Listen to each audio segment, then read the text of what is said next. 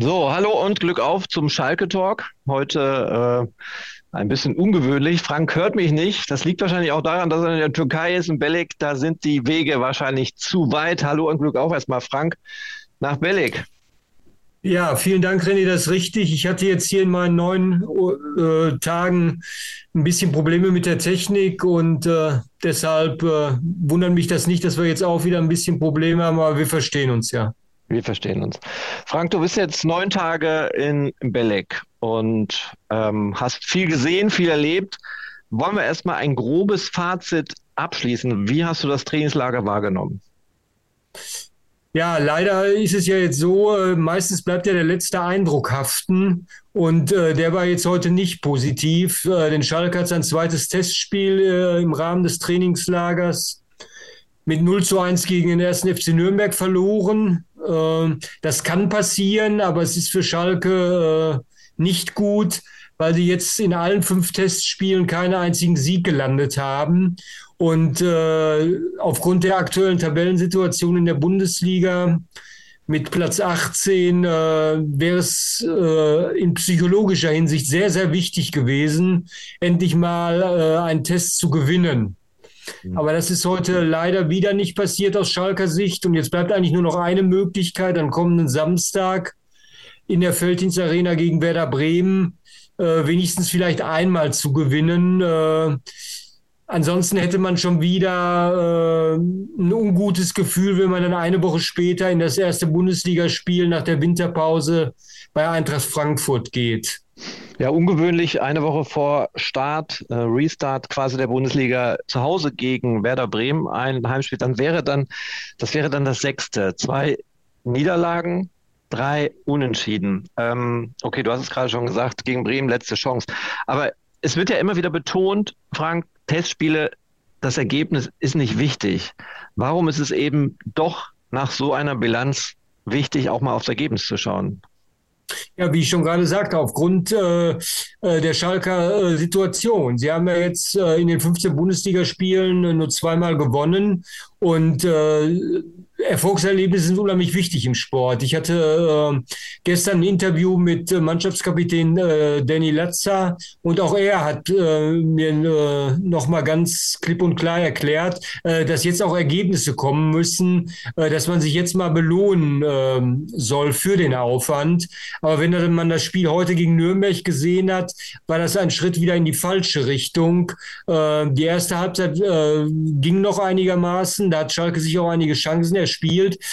Aber in der zweiten Halbzeit kam dann überhaupt nichts mehr und äh, die Reaktionen äh, waren auch entsprechend. Also Thomas Reis äh, hat geschimpft, äh, dass solch ein Auftritt wie in der zweiten Halbzeit äh, dem FC Schalke 04 einfach nicht äh, passieren darf.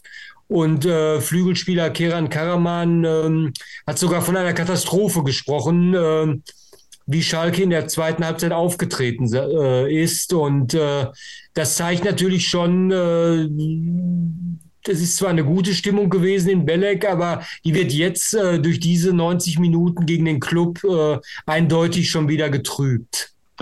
Wir hatten ja am, im Vorfeld des Trainingslagers gesagt, dass ähm, Jungspieler mit äh, nach Belek fahren, die sich äh, beweisen können, aber auch Spieler aus der ersten Mannschaft quasi mit der letzten Chance. Wir hatten zum Beispiel einen John Larson.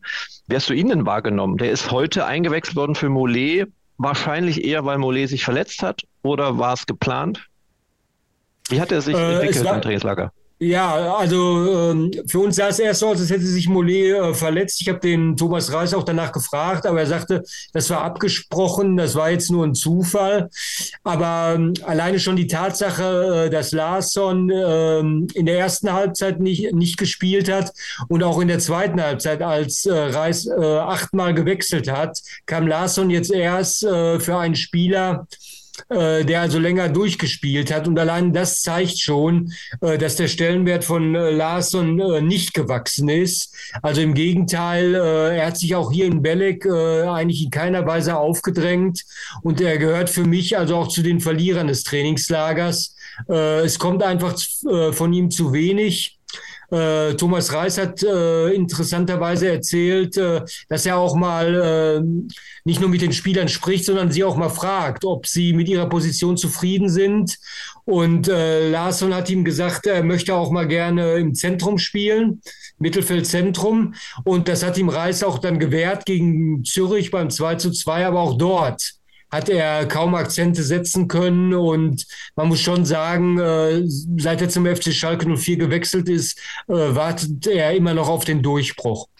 Ja, stehen Zeichen wahrscheinlich auf Abschied was wahrscheinlich gar nicht so einfach ist, Transfermarkt. Wir hatten uns äh, vor Weihnachten mit Peter Knebel zusammengesetzt und da hat er ja auch den Wunsch geäußert, dass äh, im Trainingslager die Neuzugänge da sind und das hat alles nicht so ganz geklappt. Zwei Neuzugänge, das war es ja lange noch nicht. Ähm, was muss denn noch passieren?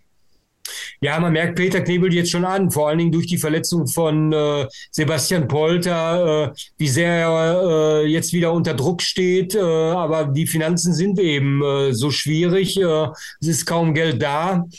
Wir hatten gestern einen Journalistenabend mit den Führungskräften des Vereins und man hat Peter Knebel angemerkt, er hat auch während des Abends ständig auf sein Smartphone geschaut und hat quasi noch neben, nebenbei äh, gearbeitet. Sozusagen äh, abschalten ist für ihn eigentlich überhaupt nicht drin zurzeit.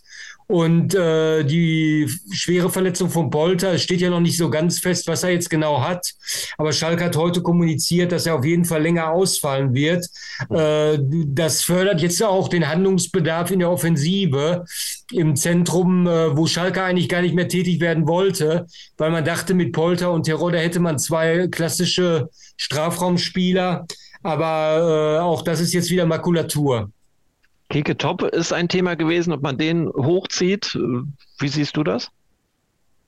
Ja, da war wohl auch ein bisschen innerhalb, äh, innerhalb der Schalker Vereinsfamilie gab es da wohl Kommunikationsprobleme. Also Gerald Asamoah hat äh, den Namen ins Spiel gebracht, ohne dass wir ihn darauf angesprochen haben. Und das hörte sich für uns so an, als würde er jetzt hochgezogen werden. Aber gestern im äh, Gespräch mit äh, Thomas Reis hörte sich das dann schon wieder ganz anders an, weil, Entschuldigung, weil Reis hat uns erklärt, und äh, das war mir auch gar nicht so bewusst, muss ich sagen, dass Keketop äh, den ganzen Dezember kaum trainiert hat, weil die da schon Winterpause hatten, die A-Jugend. Er hat zwar jetzt in einem Hallenturnier äh, viele Tore erzielt, aber Reis hat äh, eigentlich zwischen den Zahlen Bedenken angemeldet, äh, dass Keketop eigentlich gar nicht in der körperlichen Verfassung sein kann um jetzt bei den Profis zu helfen. Und äh, der weitere Fahrplan ist jetzt so, dass sich Reis äh, am Freitag, den 13. Äh, mit Norbert Elger trifft und dann auch mal die Sachlage bespricht. Aber so zwischen den Zahlen war für mich eigentlich jetzt äh, durchzuhören, dass Schalke eher noch äh, einen gestandenen Stürmer sucht. Ja. Kann man also noch gespannt sein, was auf dem Transfermarkt passieren wird. Ähm, die zwei Neuzugänge, wie haben die sich, äh, naja gut, man kann auch nicht, bei Urun kann man auch nicht viel sagen, das ist noch nicht lange da, aber wie haben die sich so eingelebt, äh, entwickelt? Ja, die haben ja beide heute ihr äh, Debüt gegeben, weil der äh, aus Mainz gekommene Spieler äh, ist, hat ja Doktorenprobleme, der Niklas Tauer, und hat ähm, deshalb gegen Zürich ausgesetzt. Ähm, wir haben heute Reis danach gefragt und er sagte eben, äh, die Pause hat man jetzt äh, Tower angemerkt. Äh, Uron hat er gelobt, auch zu Recht. Ich finde, nach so wenigen Tagen hat er äh, seine Sache ordentlich gemacht. Äh, Reis hat seinen Auftritt als grundsolide interpretiert und charakterisiert. Ähm, was ich hier noch auf meiner Liste habe, bevor du weitermachst, weil morgen, äh, du hast nur einiges zu tun, ich weiß, und morgen früh geht auch der Flieger. Ähm, genau. Überraschung des Trainingslagers. Ähm, einmal positiv. Ich habe zwar noch eine Frage, aber ich glaube, die wirst du bei den negativen Dingen aufgreifen und da werden wir nochmal drauf eingehen. Ähm, gibt es denn positive Überraschungen aus dem Trainingslager? Also für mich ist eine positive Marcin Kaminski wegen seiner langen äh, Verletzungspause. Der hat jetzt äh, wieder äh, angegriffen, auch in den Testspielen und hat einen sehr guten Eindruck gemacht und äh, ist auch von Reis äh, gelobt worden in der in gestern in der Journalistenrunde und äh, das ist wirklich äh, erstaunlich, dass er nach so langer Pause so schnell wieder äh, zurückgekommen ist. Ja, und jetzt. Äh, und Kozuki kann man auch. Ja, wollte gerade sagen. Wieder was, getroffen gegen Zürich. Äh, mhm. da, das war ja das vierte Testspiel, da hat er sein viertes Tor gemacht und ähm, er ist durchaus jemand, den man zumindest als Joker äh, immer reinschmeißen kann, glaube ich. Dieses äh, Prädikat hat er sich schon verdient. Ja. ja, heute leider ohne Erfolg gewesen, obwohl er auch eine dicke Chance hatte. Ne?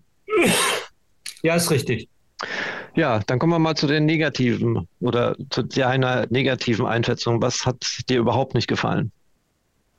Ja, was nicht gut war, war jetzt äh, beispielsweise, meinst du jetzt Spieler oder generell? Generell das Trainingslager. Also da, äh, da gab es jetzt überhaupt eigentlich nichts Negatives soweit, insofern, weil äh, die Intensität war viel, viel höher als unter, unter Frank Kramer. Also konditionell äh, äh, haben die Spieler einen sehr, sehr guten Eindruck gemacht. Auch ältere Spieler wie Simon Terodde äh, sind bei der Konditionseinheit äh, vorne weggelaufen. Gut, wenn du jetzt was hören willst, was mir negativ gefallen, was ich auch gar nicht verstehen kann, ist eben, dass äh, zwei junge Spieler, Cissé und Sané, äh, dass die da nicht mithalten konnten. Das ist mir, äh, ich kann verstehen, das Trainingslager, das war jetzt in einer Phase, dieses Konditionstraining über rund 40 Minuten, wo äh, natürlich die Belastungen der vorangegangenen Tage schon in den Beinen waren. Aber beide müssen sich natürlich hinterfragen, wenn Co-Trainer Matthias Kreuzer dieses Programm mitmacht, äh, ohne Schwächen und das durchzieht und zwei Spieler äh, da abbrechen müssen. Wobei es noch unterschiedlich war. Bei Cissé war es ja so, er hat schon nach wenigen Runden eigentlich den Kontakt äh, zu seiner Gruppe verloren, hatte sich aber versucht durchzukämpfen und ist erst ganz am Ende abgefallen, während äh, Sané einfach dann irgendwann stehen geblieben ist, weil er nicht mehr konnte. Angeblich hat er auch Wadenprobleme gehabt. Er war auch heute nicht im äh, im Kader. Aber dass das bei zwei solch jungen Spielern vorkommt, dass der Co-Trainer da konditionell stärker scheint an diesem Star äh, Tag, das darf einfach nicht passieren. Also das ist für mich rätselhaft. Ja, genau die beiden hatte ich hier auf der Liste, Sané und Cissé.